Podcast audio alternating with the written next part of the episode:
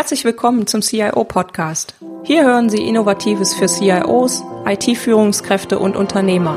Anregungen und Impulse bekommen Sie rund um die Themen der IT-Strategie, der digitalen Transformation und für Systeme zur Entscheidungsunterstützung. Mein Name ist Petra Koch, ich bin IT-Strategie- und Transformationsberaterin und freue mich, dass Sie heute eingeschaltet haben. Lassen Sie sich inspirieren und genießen Sie den Podcast auf dem Weg zur Arbeit, im Flieger oder von wo auch immer Sie gerade zuhören. Viel Spaß! Hallo und herzlich willkommen zur Folge 32. In der heutigen Folge geht es um die IT-Organisation eines Krankenhauses im Wandel. Dazu spreche ich mit Jens Schulze. Jens Schulze ist seit 2013 CIO und Leiter der Informationstechnologie, also IT und Medizintechnik am Klinikum Leverkusen. Zuvor war er IT-Projektleiter am Universitätsklinikum Bonn und Anwendungsbetreuer für Systemtechnik am Universitätsklinikum Magdeburg. Herr Schulze sammelte weitere Berufserfahrungen und Einblicke in die IT im Gesundheitswesen bei der AGFA Healthcare als Berater für Kardiologie-Informationssysteme und bei der ACM Consult als Systemadministrator und Anwendungsbetreuer. Herr Schulze hat eine Ausbildung zum IT-Systemelektroniker abgeschlossen und berufsbegleitend einen Master of Science in IT, in Healthcare and Life Science, also für IT im Gesundheitswesen, an der Donau-Universität Krems abgeschlossen und weitere Zertifikatsstudiengänge im IT-Management und im Projektmanagement absolviert. Freuen Sie sich mit mir auf spannende Einblicke in die IT des Gesundheitswesens und in den Wandel der Informationstechnologie im Krankenhaus. Viel Spaß beim Interview. Was sind die größten Herausforderungen, die Sie aktuell für IT-Organisationen sehen? Also aktuelle Herausforderungen, da sehe ich eigentlich für mich so zwei größere Punkte. Der eine Punkt ist die Geschwindigkeit der technologischen Entwicklung, die wir heutzutage haben. Das ist eine große Herausforderung. Und die zweite große Herausforderung ist halt diese einfache Art und Weise für den Anwender ähm, auf neue Technologien zuzugehen, diese auch zu nutzen. Also wenn man mal überlegt, wenn man Internetzugang heutzutage hat und ein Endgerät, dann kann man schon relativ schnell einfache, komplexe Systeme nehmen, nutzen, in seinen Prozessen integrieren, ohne dass man überhaupt jemand mit IT-Know-how benötigt. Und das sind so, ja, für mich zwei große Herausforderungen, die ich so sehe. Da muss man auch sagen, dass Herausforderungen ja auch wiederum abhängig von der Branche und vom jeweiligen Unternehmen sind mhm. wo man dann detaillierter gucken muss, wie sieht's da so aus?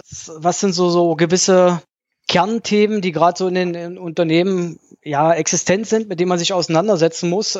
Das betrifft zum einen auch die unternehmensinternen Geschäftsprozesse, dass man die kennt als Fachbereich. Das ist so eine Herausforderung. Und auf der anderen Seite, dass man auch mit den Fachbereichen im Unternehmen in engen Kontakt steht.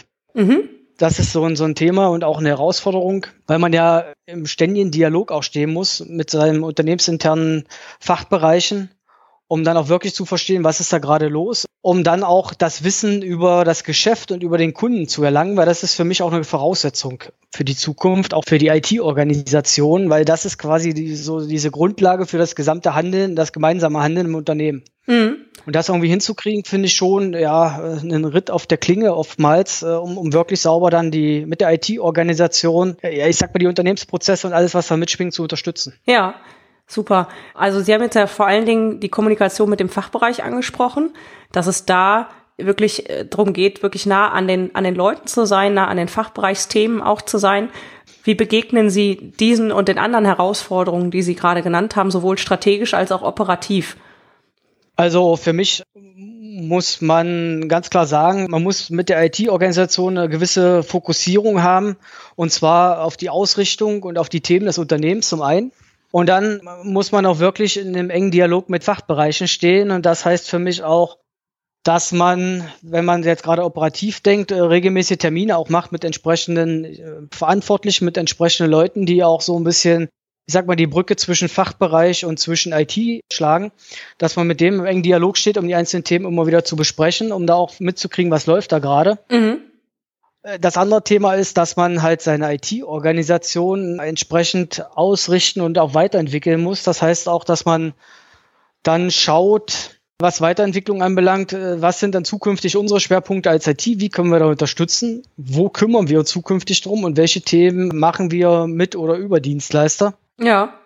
das sind sowohl strategische als operative Herausforderungen. Da muss man dann ja auch wiederum gucken, dass man dann die Sachen weiter runterbricht und guckt, was hat man für Verträge und sowas alles, um dann da zu überlegen, wie geht man da am besten vor. Auch ja. strategisch dann, dass man keinen bunten Strauß an Blumen hat, was, was äh, Dienstleister im Hintergrund anbelangt, die einen unterstützen, sondern schon so ein bisschen auch eine, ich sag mal so, äh, versucht da so mit so wenig Dienstleister wie möglich halt die, die gesamte Bandbreite auch zu unterstützen. Mhm.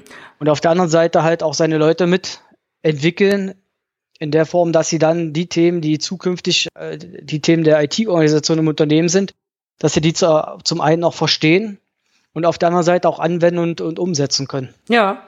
Wie gehen Sie denn damit um, wenn Sie jetzt sagen, ich sehe einen IT-Trend oder ich sehe einen Trend, dass zum Beispiel Geschäftsprozesse äh, eigentlich durch Unterstützung oder durch einfache Tools, so wie Sie das ganz zu Anfang angesprochen haben, unterstützt werden können? Gehen Sie da proaktiv auf die Fachbereiche zu und sagen, wir sehen da Verbesserungspotenzial oder wie läuft das bei Ihnen ab? Also es gibt unterschiedliche Ansätze. Es ist immer abhängig vom Geschäftsprozess an sich, den man da gerade hat. Mhm und von den gegebenenfalls schon technischen Möglichkeiten, die vielleicht schon seit längerer Zeit im Hause existent sind, die in diesem Bereich nur noch nicht ausprägend genutzt werden. Ja. Weil wir haben es sehr oft oder erleben es sehr oft, dass man gewisse Applikationen schon im Haus hat, die auch die gewissen Funktionalitäten, die man gerade für gewisse Geschäftsprozesse benötigt, dass die eigentlich schon da sind, diese Systeme, wo vielleicht nur noch irgendwas, eine Funktion aktiviert werden muss. Und das ist das eine, um dann mitzukriegen, was ist gerade in den Prozessen draußen los, was sind die Anforderungen der Anwender. Auf der anderen Seite muss man nach innen wieder gucken, was haben wir alles schon, um den Leuten das dann nach außen wiederum anzubieten. Hier, liebe Leute, wir müssen das Rad nicht neu erfinden und wir müssen nichts Neues raussuchen. Wie sieht's mit dieser Lösung aus? Ja. Das ist das eine. Und auf der anderen Seite dann auch zu gucken, was gibt es bei gewissen Fragestellungen beispielsweise draußen am Markt für Lösungen, auch für einfache Lösungen, die zum einen in die IT Infrastruktur, Architektur reinpassen oder gegebenenfalls auch so in der Zukunft von uns unterstützt werden können. Und äh, da, da muss man halt auch immer schauen und sich Gedanken zu machen. Das heißt, auf der anderen Seite, auch wenn man nach außen guckt, muss man gucken, wie sind die Entwicklungen draußen am Markt an sich? Wo geht da die Reise hin? Und wie passt das wiederum überein mit dem, was man gerade intern irgendwo hat? Ja. Wie kriegt man das auch zusammen? Wie richtet man dann die Gesamt-IT-Situation entsprechend aus, damit man zukünftig nicht in Probleme reinläuft. Ja, ja, auch was Sie eben sagten, fand ich super. Sehe ich nämlich auch in ganz vielen Unternehmen, dass intern schon Systeme vorhanden sind und eben teilweise auch weiter ausgedehnt werden können auf andere Fachbereiche. Und da muss ja aber eben, was Sie angesprochen haben, auch die Transparenz über die interne IT-Architektur vorhanden sein und in der IT-Organisation auch bekannt sein. Ne? Das ist ja ein ganz wichtiger Faktor, dass ich da auch agieren kann als IT. Genau, das ist auch ein Punkt, wo man gerade, wenn es um, um, um diesen Kostenaspekt geht, um Investitionen zu neuen Produkten, dass man dann auch schaut und äh, auch so eine Gegenüberstellung macht. Ich meine, wenn man jetzt unbedingt als Fachbereich ein anderes, vielleicht auch besseres Produkt haben möchte, dass man dann wiederum, wenn man die Systeme schon im Haus hat, das, was man da hat, gegebenenfalls auch abkündigt deinstalliert, um ja. dann wiederum auch die IT-Infrastruktur an sich so ein bisschen zu verschlanken und auch die Komplexität wieder rauszunehmen, weil es macht ja keinen Sinn, Funktionen zu haben, die man auch updaten muss, äh, die einem irgendwann mal auf die Füße fallen, weil sie einfach da sind, aber man auf der anderen Seite gegebenenfalls wiederum eine ganz andere Applikation hat, die genau diese Prozesse da unterstützt in den Bereichen. Ja, super Punkt. Wir haben das eben auch schon angesprochen die strategischen und operativen Herausforderungen, wie Sie den begegnen. Da haben Sie ja auch auf die IT-Organisation verwiesen und den Wandel. Wie nehmen Sie da Ihre Mitarbeiter mit? Was sind da so äh, Punkte, wo Sie sagen, wenn Sie jetzt sagen, ich, wir müssen da was ändern, auch vielleicht die Zusammenarbeit mit Dienstleistern intensivieren oder verändern. Wie funktioniert das bei Ihnen? Also zum einen muss man immer die Mitarbeiter und Kolleginnen und Kollegen alle immer wieder da abholen, wo sie gerade stehen. Das heißt, äh, oftmals ist es so, dass sie ja nur unsere Strukturen aus dem Haus her kennen, aus dem Unternehmen kennen, das, was bis dato so da ist, gegebenenfalls noch vielleicht was ja, andere Einrichtungen ringsrum einsetzen, verwenden, wie es da so läuft. Was ich sehr oft erlebe, ist halt der Blick über den Tellerrand raus, was ist gerade so am Markt los, was, was, was geht da gerade so ab, wo geht da die Entwicklung hin? Und da ist es dann, dass man die Leute abholen muss und gerade mit diesen Themen, was draußen so los ist, gepaart mit dem, was gerade bei uns im Unternehmen an Anforderungen existiert, dass man da die Leute erstmal darauf aufmerksam macht, dass ein gewisses Verständnis dafür dann auch geweckt wird bei den einzelnen Leuten, weil das ist auch immer so ein Punkt, äh, dass, dass man immer so, gerade auch der IT, so ein Beharrungsverhältnis hat. Ja. Dass die Leute ähm, so nach dem Motto Never touch a running system, das war bis jetzt schon immer so und das ist immer unsere äh, Systemphilosophie und Architektur und unser, äh, unser einzelnes Vorgehen dass man darüber auch dann mal sagt, so liebe Leute, guckt doch mal, was draußen gerade so los ist, gerade auch in anderen Branchen, weil gerade der Blick in andere Branchen rein zeigt natürlich auch, was zukünftig bei uns im Gesundheitswesen auf uns drauf zukommt, weil wir auch von gewissen Basisthemen abhängig sind. Mhm. Und äh, gerade dann, wenn man so auf einzelne Themenstellungen dann hinweist, sei es aufgrund von irgendwelchen Mitteilungen im Internet, Presse, wie auch immer, und darüber dann mal die Situation, unsere Situation erklärt, darüber kriegt man das eine oder andere Verständnis bei den Kollegen dann auch geweckt. Wenn man das dann kontinuierlich macht, also immer wieder mit diesen Themen um die Ecke kommt, weil irgendwann verinnerlicht sich das auch bei den Leuten. Ja. Und dann ist auch der Gedankengang auch in die Richtung. Also so, sozusagen der stete Tropfen, ja? Genau. Hm?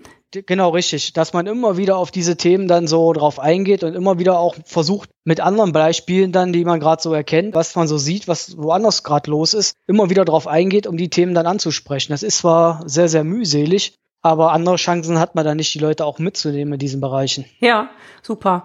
Was sind denn Besonderheiten der Krankenhaus-IT? Sie haben das gerade schon angesprochen. Im Gesundheitswesen ist ja gerade auch im informationstechnischen Bereich viel los. Was sind da aus Ihrer Sicht die Besonderheiten, die Sie in der Krankenhaus-IT so zu meistern haben? Also die Besonderheiten in der Krankenhaus-IT, ich fange jetzt mal an bei den Grundmitteln, die man da so benötigt. Das geht ja schon bei finanziellen Ressourcen los. Dass gerade im deutschen Gesundheitswesen ähm, ja finanzielle Mittel halt nicht so vorhanden sind wie vielleicht in anderen Bereichen, in anderen Branchen. Das ist schon mal ein so ein Schwerpunkt. Auf der anderen Seite halt der Investitionsstau, den es da irgendwo gibt. Hm. Damit geht einher, dass man sehr, sehr oft noch veraltete Technologien einsetzt, einsetzen muss oftmals überhaupt nicht hinterherkommen ist, diese ganzen Strukturen alle zu aktualisieren, auf neue Füße zu stellen.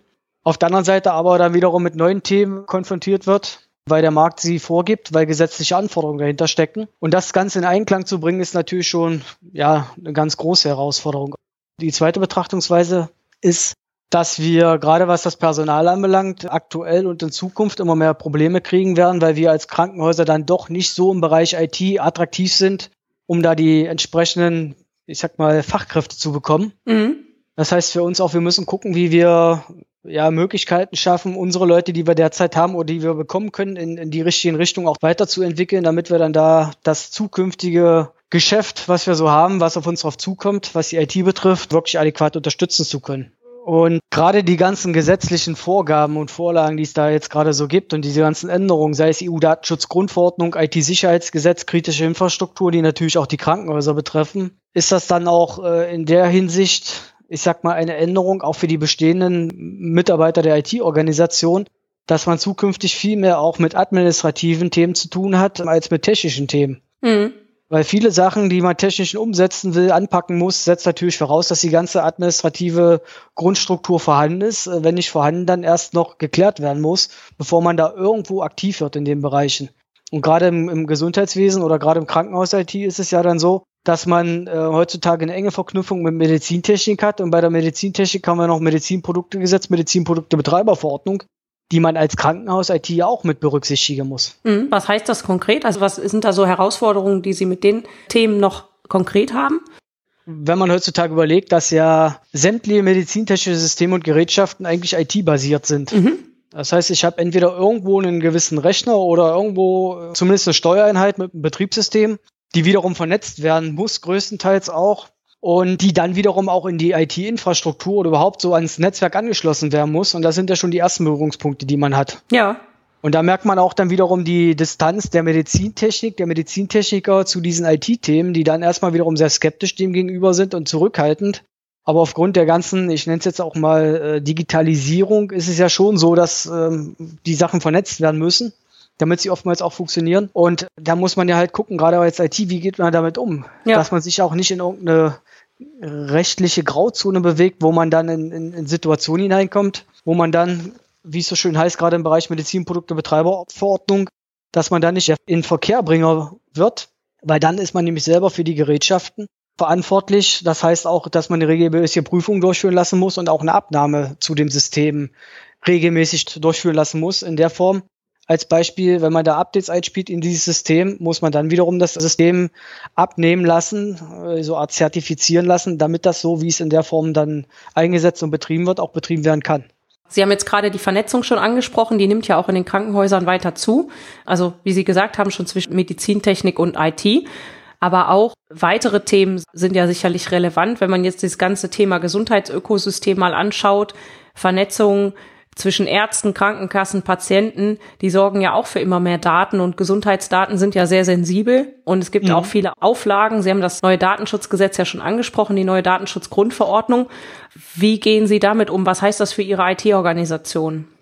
Also das ganze Thema Vernetzung wird zukünftig immer mehr zunehmen. Also wir haben es jetzt schon, dass relativ viele Sachen im Krankenhaus, in der Krankenhaus-IT auch vernetzt sind, oftmals auch unbewusst. Mhm weil wir haben eigentlich schon das, was momentan so als Digitalisierungsthemen angerissen wird, wie Kühlschranküberwachung und solche Sachen. Das sind Themen, die gibt's bei uns schon seit mehreren Jahren in, im Gesamtunternehmen oder Thematik wie RFID, Tracking von irgendwelchen Sachen oder wie auch immer. Also solche Themen haben wir schon seit längerer Zeit im Unternehmen, nur oftmals unbewusst. Und gerade jetzt in dem, dem ganzen Kontext Digitalisierung kommen solche einzelnen Szenarien und Themen auch wieder hoch. Nur wir im Krankenhaus hatten sie halt schon. Ja. Das war uns nur nicht so bewusst gewesen. Man hat sie irgendwie betrieben, diese ganzen Sachen, auch was die Vernetzung anbelangt, was den, was den Austausch von Informationen anbelangt. Nur heutzutage versucht man auch immer mehr Wert und Informationen rauszuziehen aus der ganzen Vernetzung, auch aus der Datenübertragung. Ja. Weil man ja auch versuchen will, zukünftig mit den ganzen Daten zu arbeiten und da vernünftige ähm, Schlüsse draus zu ziehen. Das sind Sachen, mit denen wir auch zu tun haben. Auf der anderen Seite die Vernetzung halt mit den ganzen intersektoralen anderen Partnern, die wir ringsrum haben, äh, wird ein Thema auch in der Zukunft werden. Also Thema Vernetzung, da kommen wir gar nicht mehr drum herum. Und das ist momentan noch so ein bisschen, ja, gerade im Gesundheitswesen in Deutschland, so ein äh, roter, roter Punkt irgendwo oder viele rote Punkte in der ganzen Karte, wo man noch einiges machen muss. Weil wenn man sich so anguckt, wie viele Medienbrüche wir da haben, weil sehr oft noch aus digitalen Systemen wieder auf Papier irgendwas rausgegeben wird oder auf CD gebrannt oder wie auch immer dem Patienten oder auf welche Art und Weise dem Partner dann mitgegeben, damit die Daten an die andere Stelle kommen. Also da gibt es noch viel, viel zu tun. Ja. Wenn man sich das mal so betrachtet und dann wiederum das ganze Thema Datenschutz dann dagegen lädt, ist es ja so, ähm, eigentlich haben wir auch im analogen Bereich schon Datenschutzprobleme in diesem Kontext. Also äh, im Rahmen der ganzen digitalen Technologien über, über Datenschutz äh, und Datenschutzprobleme zu sprechen, macht an dieser Stelle aus meiner Sicht, ja, oder das Thema erst an der Stelle aufzubringen, macht aus meiner Sicht auch keinen Sinn, weil die Problematiken haben wir auch schon in der analogen Welt. Ja klar, eine CD kann auch verloren gehen. Darum, oder gerade im Gesundheitswesen wird immer noch sehr viel gefaxt. Das heißt, ich weiß ja gar nicht, wenn ich was wegfaxe, wer auf der anderen Seite sitzt und das, dieses Fax empfängt. Ja. Selbst wenn ich eine Empfangsbestätigung bekomme, weiß ich immer noch nicht, hat das jetzt der niedergelassene Arzt jetzt in die Hände bekommen oder nicht irgendein Patient von ihm, der gerade im, im Vorzimmer oder irgendwo sitzt, direkt neben dem Gerät. Ja, ja, das ist wohl, ist wohl wahr, ja. Also das ist ja nicht signiert oder irgendwie mit einer Zertifizierung versehen sozusagen, ne? Darum. Wie sehen Sie das denn, quasi so ein Gesundheitsökosystem, dass es irgendwann vielleicht Plattformen gibt, worüber dieser Datenaustausch funktioniert und vielleicht auch auf der anderen Seite Systeme geschaffen werden, wo Sie eben zum Beispiel bestimmte Daten, die Sie jetzt heute schon aus Medizintechniksystemen und IT-Systemen bekommen, dass Sie die entsprechend monitoren können und auch auswerten können, um dadurch neue Erkenntnisse zu gewinnen? ich sag mal, der Infrastruktur-Zoo, was die Applikation im Krankenhaus anbelangt, ist doch schon relativ groß. Was wir derzeit ja überwiegend in den Krankenhäusern halt haben, sind einzelne Datensilos. Mhm. Also man, man sieht das schon aufgrund der Philosophie und Architektur der Krankenhausinformationssysteme, dass sie ein Datensilo an sich äh, sind. Dann geht das ja weiter, dass man irgendwelche Subsysteme hat, die wiederum als ein gewisses Datensilo fungieren, selbst wenn man Daten daraus übermittelt zum zentralen Informationssystem, zu einem Archiv, zum Bilddatenarchiv, wie auch immer bleibt es auf der anderen Seite trotzdem irgendwo ein Datensilo, was mhm. man da hat, wo man, wo man gucken muss, wie kriegt man die Sachen zentral zusammen. Und das ist jetzt allein nur der Punkt, die, die ich sag mal, die interne Vernetzung innerhalb des Mikrokosmos Krankenhaus. Wo man schauen muss, dass man die Sachen auf, in eine zentrale Struktur bringt, um da auch den Datenaustausch hinzubekommen. Da gibt es momentan so, so ein paar Herausforderungen in dem Bereich, dass man gerade, wenn man an Medizintechnik denkt oder an andere technische Systeme, die irgendwo an die Infrastruktur angeschlossen werden müssen, dass da so gewisse ähm, Datenkommunikationsstandards halt fehlen. Mhm. Also sehr oft hat man, dass da noch mit gewisse proprietäre Formate erarbeitet wird und das macht es dann wiederum schwierig, dann die Informationen aus dem System heraus dann zentral zu übermitteln, zum Beispiel zur zentralen elektronischen Patientenakte. Okay. Aber selbst da gibt es schon Ansätze über im Gesundheitswesen ist das beispielsweise das Thema IAE, worüber dann auch Standards und Prozesse dann wiederum definiert werden, die man dann anwenden kann, wenn man die Systeme dann IAE-konform betreiben und ähm, einsetzen möchte. Worüber man dem schon entgegensteuert, dass man dann ähm, wegkommt auch von proprietäre Datenformate und Datenaustausch, auch hin zu zentralen Plattformen, die man erstmal innerhalb des Hauses hat. Mhm, okay. Und diese Plattform, wenn man da in diese Richtung geht mit dieser Standardisierung, dass zum einen auch die Daten standardisiert abgelegt werden, damit man auch den, äh, ich sag mal, patientenbezogen wieder darauf zugreifen kann. Ja. Das ist schon mal auch dann eine gewisse Grundvoraussetzung, die wiederum gegeben sein muss, gerade für die Kommunikation mit den ganzen externen außerhalb des ganzen Krankenhausbereiches, sei es zu niedergelassenen Ärzten, Krankenkassen und so weiter. Und auch zum Patienten. Mhm. Und man kann ganz gut erkennen, dass es in dem Bereich in Deutschland gerade Projekte gibt, auch seitens der Krankenkasse, die versuchen, eine zentrale Plattform für ihre Krankenkasse aufzubauen, um dann auch standardisiert diese Daten so mit Krankenhäusern austauschen zu können. Ja, okay. Und äh, momentan hat man es ja auch, dass der Patient im Gesundheitswesen oder im deutschen Krankenhauswesen ein ganz wichtiger Treiber der, ich sag mal, Innovation auch irgendwo wird und ist. Weil viele Anforderungen kommen auch von außen vom, vom Patienten auf die Krankenhäuser und einzelne Einrichtungen darauf zu. Können Sie da mal so ein Beispiel nennen, was da der Patient quasi einbringt? Also der Patient oftmals auch, ich habe es mehrmals erlebt, ist, dass er zum einen, wenn er ins Krankenhaus kommt, manchmal sucht er sich die Krankenhäuser im Vorfeld schon aus, was die Ausstattung anbelangt. Also er möchte gern unbedingt einen WLAN haben, weil er dann gegebenenfalls am Patientenbett weiterarbeiten möchte. Ja. Das heißt, diese Struktur sollte man zukünftig mit berücksichtigen, um den Patienten auch zu bieten, weil irgendwo steht man ja auch in, mit anderen Krankenhäusern in Konkurrenz und jeder Patient, der zu uns kommt, ist halt wiederum eine Einnahmequelle fürs Unternehmen. Mhm, na klar. Das heißt, man muss auch das ganze Thema Patientenbindung so ein bisschen mit berücksichtigen. Zum anderen ist so, dass gewisse Patienten auch heutzutage schon mit der Anforderung kommen, dass ihre Daten, die jetzt beispielsweise im Krankenhaus erhoben werden, auf elektronischem Wege zum entsprechenden Arzt übermittelt werden. Ja. Also diese Anforderung gab es auch schon des Öfteren und diese Wünsche. Und da muss man auch gucken, ja, wie sieht die Gegenseite eigentlich aus? Wenn man sich mal so im Gesundheitswesen dann so die Arztpraxen anguckt, deren Ausstattung und gerade was auch Vernetzung anbelangt, dass es scheinbar noch Arztpraxen gibt im Jahre 2017, die immer noch keinen Internetanschluss haben. Echt? Okay das ist dann schon ja eine ganz große, ganz große Herausforderung in dem Bereich. Ja. Und auf der anderen Seite merkt man auch, dass ja es gewisse Beteiligte da in dem Gesundheitssystem gibt, die auch kein Bestreben haben, äh, da irgendwo mal äh, ein paar Euro jeden Monat locker zu machen dafür, um sich dann zu vernetzen und darüber standardisiert die Daten auszutauschen. Mhm.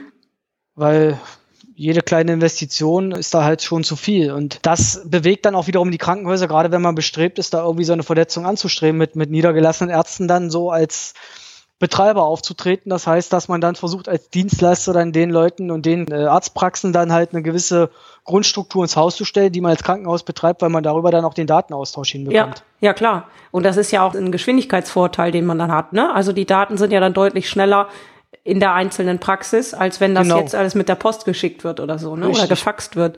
Darum. Und im Hintergrund hat man auch dann das ganze Thema Patientensicherheit dann so ein bisschen auch mit abgefangen. Mhm. Weil allein nur, wenn man an das Thema Medikation denkt, äh, die man auch auf diesem elektronischen Wege austauschen kann, sei es, was hat der Patient denn jetzt bis dato für Medikation genommen, was habe ich als Arzt verschrieben, aber auch was hat das Krankenhaus verschrieben, wie gehe ich damit als, ich sag mal, einweisender Arzt um, wenn der Patient aus dem Krankenhaus wieder zu mir kommt, äh, was kann ich ihm dann an Medikation verschreiben, ja. die beispielsweise ich nicht verabreichen oder nicht äh, empfehlen kann, weil es gewisse Krankenhausmedikation im Vorfeld war. Mhm. Und dann ist ja auch die Apotheke vielleicht noch mit im Spiel, ne? dass man dann direkt auch die Daten an die genau. Apotheke senden kann. Ne? Richtig, Apotheken ähm, spielen da auch eine ganz große Rolle. Das merkt man auch bei uns. Wir haben bei uns im Unternehmen auch eine hauseigene Apotheke. Und da gibt's auch von den niedergelassenen Ärzten hier bei uns in äh, so eine Art Gesundheitsnetzwerk, die wiederum auch ein Bestreben haben, gerade was das ganze Thema Medikation anbelangt, den Datenaustausch bezüglich Medikation, da sind die schon sehr hinterher und da sieht man auch, dass ein Thema der Zukunft wird, gerade auch äh, unter dem Stichwort Patientensicherheit. Mhm, na klar.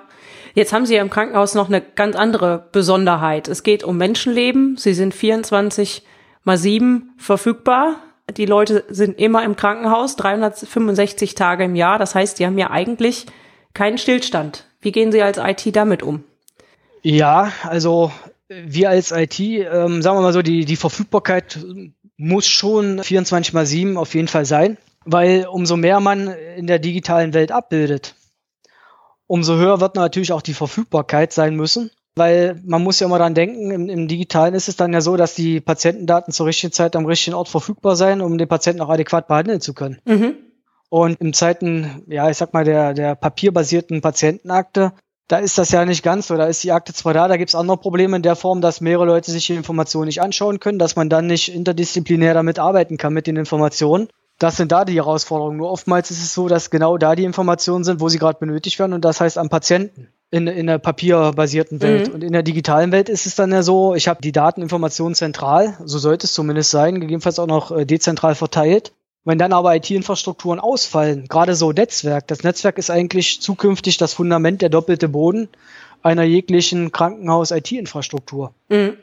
Und da ist es schon sehr wichtig, also diese Grundstruktur muss auf jeden Fall stehen und verfügbar sein heißt auch für die IT zukünftig, dass man da, wenn man sich neu ausrichtet oder guckt, was sind zukünftig meine Schwerpunkte, dass man sich darüber auch Gedanken macht, was sind Themen, die ich unbedingt aufgrund dieser Hochverfügbarkeit im Hause lassen muss, wo muss ich mein Know-how weiter auf und ausbauen und was sind Themen, die kann ich abgeben. Also aus meiner Sicht so das klassische Servergeschäft, diese ganze Serveradministration sind so Themen, die machen Dienstleister um 0815 äh, für 200, 300 andere Kunden im Hintergrund zu ganz annehmbaren Preisen, was man selber so als Krankenhaus-IT zukünftig gar nicht mehr so hinbekommt. Ja.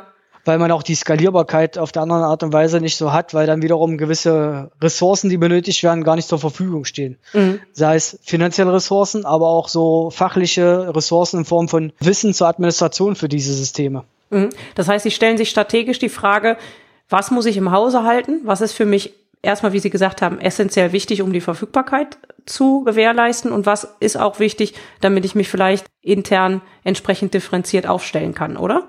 Genau. Also da ist schon ganz klar zu erkennen, wie ich gerade schon gesagt habe, Thema Netzwerk ist ein riesengroßes Thema. Da muss man gucken, dass man irgendwo auch das Know-how mit im Hause hat, aber im Hintergrund auch Dienstleister hat mit, mit weiterem fachlichen Know-how, die da auch 24 mal 7 unterstützen können. Ja.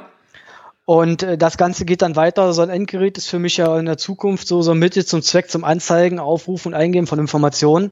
Da ist zu erkennen, dass das auch so ein Thema wird, ähm, was war weiterhin im Bereich Krankenhaus IT sein muss, weil es ein, ein anwendernahes Thema ist, weil der Anwender ja mit dem mit den Gerätschaften arbeitet. Mhm. Aber ich denke mal, das wird in der Zukunft auch so ein Thema sein, wo man nicht so mehr den Fokus auf verschiedenste Betriebssysteme hat und, und verschiedene Hardware-Endgerätetypen, sondern das wird sich so ein bisschen lockern. Aber da muss man auch gucken, wie man da am besten mit umgeht, gerade was die Administration anbelangt. Und ein ganz wichtiges Thema sind natürlich auch so gewisse Software-Applikationen und gerade auf Prozessebene, dass man da als Krankenhaus-IT dann an die Themen rangeht. Und im Hinterkopf muss man dann immer wiederum ja auch die ganzen Verträge und alles, was man da hat und die Dienstleister, muss man gucken, passt das alles noch? Passt das auch ähm, aufgrund der Anforderungen, die ich habe? Gerade für einen 24x7-Betrieb. Mhm, ja klar. Man erlebt es immer wieder, dass gerade ähm, so, so allgemeinere Dienstleister, die jetzt nicht so fokussiert sind auf Gesundheitswesen, gar nicht so im Hinterkopf haben, dass wir wirklich so einen kritischen Betrieb da irgendwo haben, der über 16, 17, 18 Uhr hinausgeht. Ja, ja. Das wäre dann schlecht, wenn man dann niemand mehr reicht, ne? Genau. Da merkt man aber auch, dass oftmals dann so gewisse Dienstleister zwar versuchen, dann den Fuß in die Tür zu kriegen, als Dienstleister für Krankenhäuser dann aktiv zu werden. Nur wenn es dann wirklich ans Eingemachte geht, dass man mal jemand braucht nach 18 Uhr, dann wird es schon schwierig. Mhm.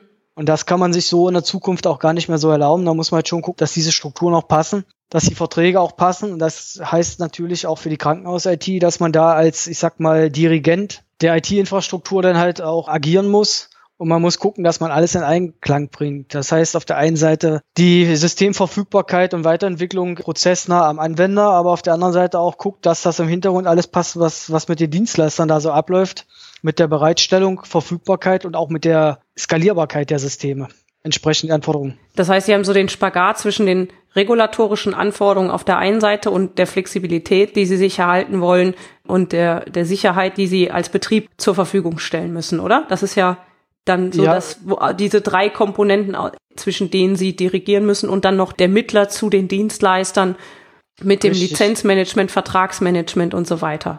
Genau, das hat man ja auch alles, was man dann noch im Auge behalten muss. Und daran ist auch zu erkennen, dass die Krankenhaus-IT zukünftig oder beziehungsweise die IT-Organisation äh, im Bereich Krankenhaus, dass man da schon gucken muss, dass man noch gewisses Know-how auf- und ausbaut. Ja. Also das wird nicht so sein, dass man sagt, gut, zum Thema Server, wir haben keine Server mehr im Haus, also brauchen wir kein Wissen dazu. das könnte gefährlich werden.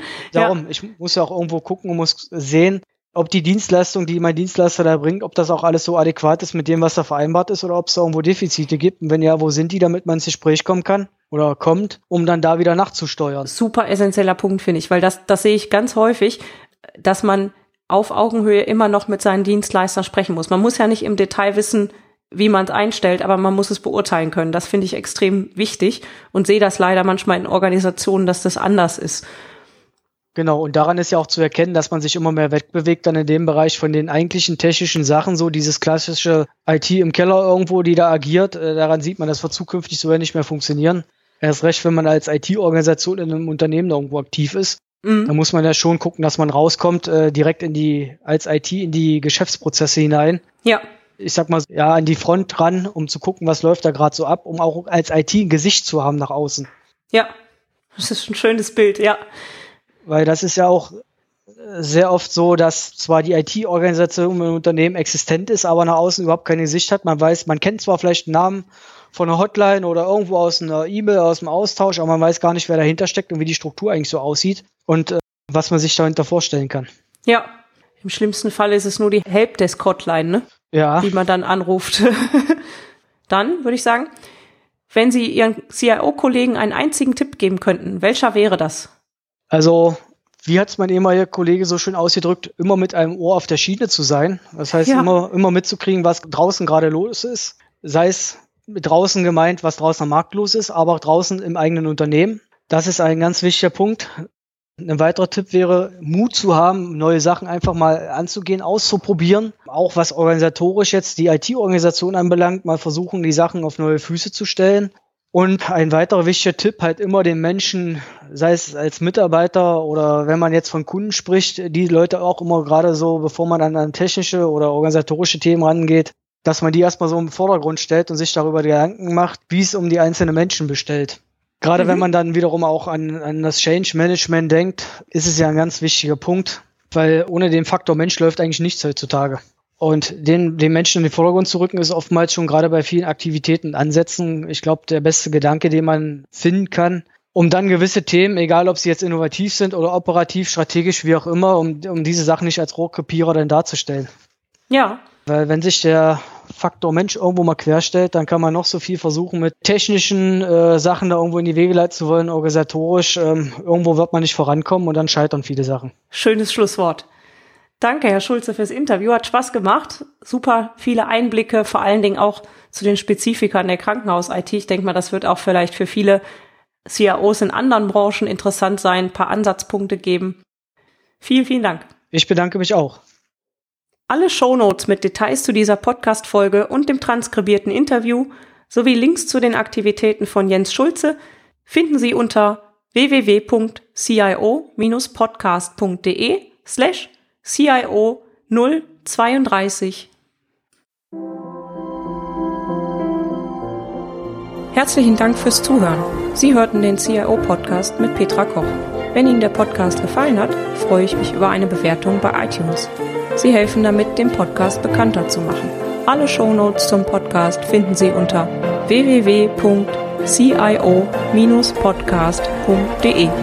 Dankeschön und auf Wiederhören.